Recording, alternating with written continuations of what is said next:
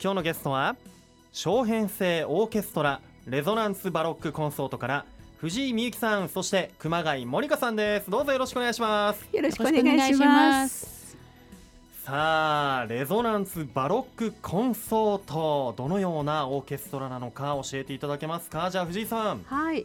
えっ、ー、と2015年に結成されたえー、グループです、はい、えっと、レゾナンスというのは、うん、ドイツ語で共鳴を意味します、えー、音楽の共鳴建物との共鳴、うん、人との人と音楽との共鳴、うん、という意味です。そうなんですね、はい、メンバーは何名ぐらいいらっしゃるんですか、えっと、次回は14名ですね。14名、はい、でそのメンバーも個々にこう全国各地で活躍している。そうです。プロ集団なんですよね、はい、そうですえー、そして藤井さんは代表を務めていらっしゃいまして、はい、えー、北海道のご出身。はいそうです。そして熊谷モニカさんはオーストリアのご出身。はいそうです。ねえ。ー、でお二人とも現在宇都宮在住ということなんですよね、はい、はい。それぞれ担当する楽器はいかがでしょうか？それではじゃあモニカさん。私はバロックバイオリンの担当します。バロックバイオリン。そうですね普通のバイオリンとはまた違うんですね。見るとはそんなに違う、うん、見ればそんなに違うか分かりませんけど、えー、弾けば違いがす,、すぐ分かります、なるほど。弦はガット弦で使ってますとガット弦。弓はちょっと短いと軽くて、うん、と音はそんなに大きくないけどすごいすごく綺麗な音でできます。やはりなんか繊細な音がするんでしょうね。そうですね。あの今のこうモダンバイオリンの原型になっているモデルですもんね。そうです。はい。なるほど。そういうバロックバイオリンはどちらの国で作られたものなんですか？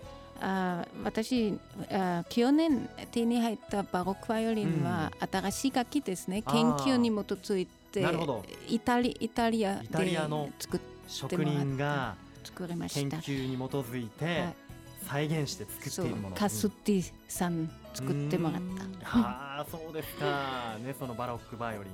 そして藤井さんは楽器は、はい、パイプオルガンです。パイプオルガン、はい、またとても大きな楽器ですよね。そうですね、教会とかのホールにあるのは大きいんですけれど、はい、あの今回私が持ってくるのは、うん、えっとボックスオルガンといって、はい、あのガルニエオルガンガルニエというあの職人がいるんですけどフランスの,、あのオルガンを持ち込んで、持ち込んで、今度演奏をす。ると。はい。バロックオルガンですね。うん、バロックオルガン、はい、どんな音色なんでしょうね。あの空気の震えを感じ取れるような非常に繊細な楽器ですね。うん、あの透明感のある音色で、うん、はい。私は合奏の通奏低音を担当します。あこうベースになっている部分というか、そうです下から支えるようなイメージ。はい。はあ、いや改めてねお二人とも演奏する。まあ、バロック音楽というのはどういう音楽を指すものなんでしょうか？はい、えー、っとですね、バロック時代というのは、えー、っと日本で言えばちょうど江戸時代です。江戸時代。はい、約300年前の音楽ですね。コンサートホールがまだなかった時代の音楽になりますので。はいあの宮殿とか教会とか貴族の家で演奏されていたような音楽なんですけど、日本はちょうど鎖国されていたのでその時代の音楽っていうのは日本に定着することがその当時はできなかったんですね。なので、うん、はい、現在平和な時代に生まれ育った私たちが、うん、300年前の日本に入ることのできなかったヨーロッパの実際に使われていた楽器を、うん、はい。あの用いて宇都宮の歴史的建造物で演奏できるというのは非常に感慨深いですね。なるほど。宇都宮のそういう歴史的な場所で、はい、当時のそのバロック音楽のこう空気感を作り出すという、はい、いやまたいい場所がありますね宇都宮にね、ね、文化財がありますからね。ね。そうか。バロック音楽バロック時代も特徴とかだとどういったことが言えますか？特徴はですね、うん、非常に色彩に富んでいるということですね。はい、あの非常にその音楽の中に、うん、えー、っとカラフルな色がこう現れてくるような、はい、あとはそのその当時のえー、っと言葉に密着するような、はい、あの習字学習字学と言いますけどまだちょっと難しくなるのであれですけど、はい、習字学に基づいたような、うん、そういうあの音楽の作りが特徴ですね。これ今流れている曲はこれはあれですか？今じゃあちょっとヘッドホンで。はい。こちらもバロック音楽で。そうです。これは、あの実際に次私たちが演奏するカンタータです、はい、非常に、これはねファンが多いんですよこのカンタータ。カンタータ。はい。すごく自分の勝手なイメージですけれどもこうも朝早朝に朝霧がかかっている中で、はい、これからこう街が起きてみんながこう活動し始めるみたい。なまだこうまだ静かな朝っていうなんかイメージがはい、自分の中で今聞いててありました。はい、そうですね。はい、これはバッハが自分のおじさんが亡くなった時に、作ったカンタータなんですけど、リコーダーがね2本入ってきて、リコーダーが、はい、非常にそのこの曲はねファンが多いんです。うんあのやっぱりねレゾナンスバロックコンソートのメンバーの皆さんは全国個々にそれぞれにこう活躍されていて、はい、ファンの幅もね幅広くて、はい、あのいろんなところからコンサートに足を運んでくれているみたいで、はい、あのコンサートがこう宇都宮である時にはもうレゾナンスバロックコンソートの皆さんが宇都宮を紹介というようなね役割もこう担っているんじゃないかなと思うんですが、はい、今まさにコンサートで演奏活動を通して宇都宮の街を盛り上げていらっしゃいます、はい、主な活動をじゃあ改めて教えてください。はい。えっと、音楽を聴きに来たら宇都宮とそして文化財に出会っていたという音楽会、はい、そういう活動をしております。はい、音楽を通して、私たちの街宇都宮をもっと知ってもらいたいと思っています。うん、はい、次回は松ヶ峰教会ですので普段入ることのできない方々にたくさん来ていただきたいなと思っています。うん、はい、それで、えーと、大きな目玉は、はい、楽団顧問の宇都宮大学名誉教授橋本隆先生による講演ですね、うん、はい、はい、松ヶ峰教会の歴史的ルーツがヨーロッパのバロック時代に遡ることが紹介されますので、うん、ぜひお楽しみにしていただきたいですね。あの大聖堂はバロック時代にドイツで建築された教会がモデルになっているそうで、はい、私も初耳だったんですね、うんうんうん、はいそういう意味でも宇都宮の松ヶ峰教会はバロック音楽がぴったりだと思います。いますあなんか歴史を紐解いていくと、はい、そういったことも分かってくるんですね。はい。なるほど。あのジャズの街宇都宮ではありますが、はい、バロックの街宇都宮でもあるんじゃないかなってね 聞いていて思いましたね。あの今回はこの活動の目標目的としてこう3つの3本柱がある、はい、ということなんですね。はい、うん、それはどんなことなんでしょうか？はい、ええっと、公共性のある3つの柱で、うん、あの展開しているんですけれども1つ目は、えっと歴史的文化財を会場にして、はい、普段入ることのできないその町の文化財との出会いを提供します、うん。はい、2つ目はプロの音楽家による古楽器の演奏で、うん、一生のうちに一度は生演奏を聴けてよかったという名曲を提供します、はい。で3つ目はですね、はい、普段敷居が高くて音楽会にあんまり来れないというようなその障害を持った方々にも気軽に来ていただきたい、はい、そういう意味で福祉との共同を目指しています。音楽に社会の壁はないと思うんですね、うん、どなたにでも来てほしい、うん、それで、えーと、今回は2回目になるんですけれど、はい、福祉施設がお作りになった素敵な工芸品も展示しますので、うんえ。ー、ぜひ見ていただきたいと思ってます。はい。ね、文化財を会場にプロの生演奏名曲の提供さらには福祉との共同ということが挙げられましたけれども、はい、こちら今度11月3日土曜日文化の日に行われるコンサート、はい、あのこちらの活動は宇都宮市の市民活動助成事業を利用されているんですよね。はい、えー、こちらは、えー、市民活動助成事業ということで、えー、利用されているということなんですがこれどうしてこの女性事業を利用しようと思いましたか、はい、もっと宇都宮に根付いた公共性のある活動がしたかったんですね。うんあの少人数で気の合う人たちが集まって演奏会するのも素敵なんですけど、はい、やっぱり音楽会がもっと公共性に富んで、うん、宇都宮に人を呼び込んで音楽だけでなくて公演も含めて、うん、社会の何かの役に立って、はい、それが宇都宮の地域に、ね、根ざして外に発信していく活動ができないかと思って女性に応募しました。なるほど。これ利用してよかったなと思った部分は？あもちろんあの女性を受けることができないと、こういう大きな公共性のある活動を続けることは難しいですね。うん、で費用の面だけじゃなくて女性を通じて宇都宮でのネットワークがとっても広がりましたね。はい。うん、人と人とのつなつなつながりができたこと、うんうん、これはかけがえのない嬉しいことの一つですし、うん、このように関心を持っていただいて、はい、ラジオに呼んでいただけることも大きな喜びです。ありがとうございます、はい、本当に。そっかそういった先ほどお話しいただいたような思いを持って、えー、こちらの女性事業も利用して、はい、さらにこのネットワーク宇都宮中に広がって、はい、こう内容も濃いものになっていったということなんですね。はい、すね。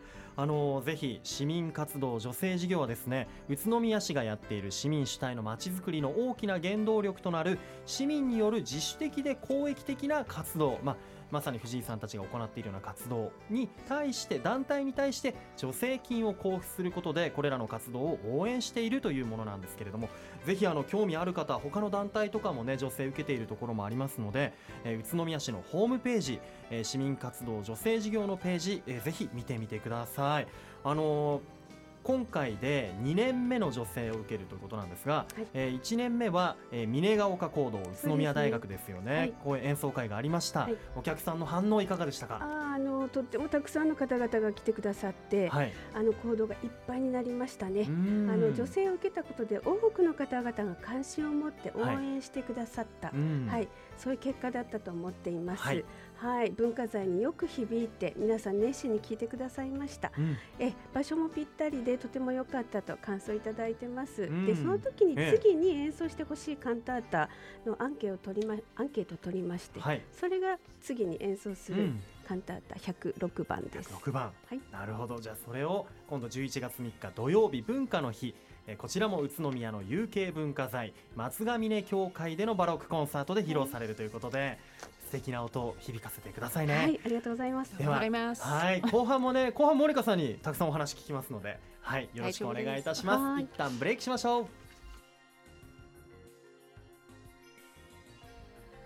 さあ愉快な雑談今日のゲストは小編成オーケストラレゾナンスバロックコンソートの藤井美幸さんそして熊谷森香さんです改めましてよろしくお願いしますよろしくお願いしますさあお話伺っていきたいと思いますがはいえー、北海道出身なんですよね、はい、藤井さん。そうなんです。あの先日は大きな地震が起きてしまいました、はい。はい、ご家族の皆さん大丈夫ですか？ありがとうございます。大丈夫でした。それは札幌ですか？そうです。そうですか、もねあの大変な地域もありますのでね、ね、早く元通りの生活に戻れたらなというふうに、私も思っております、はい、えー、そんな藤井さんが宇都宮に来たきっかけと言いますと？はい。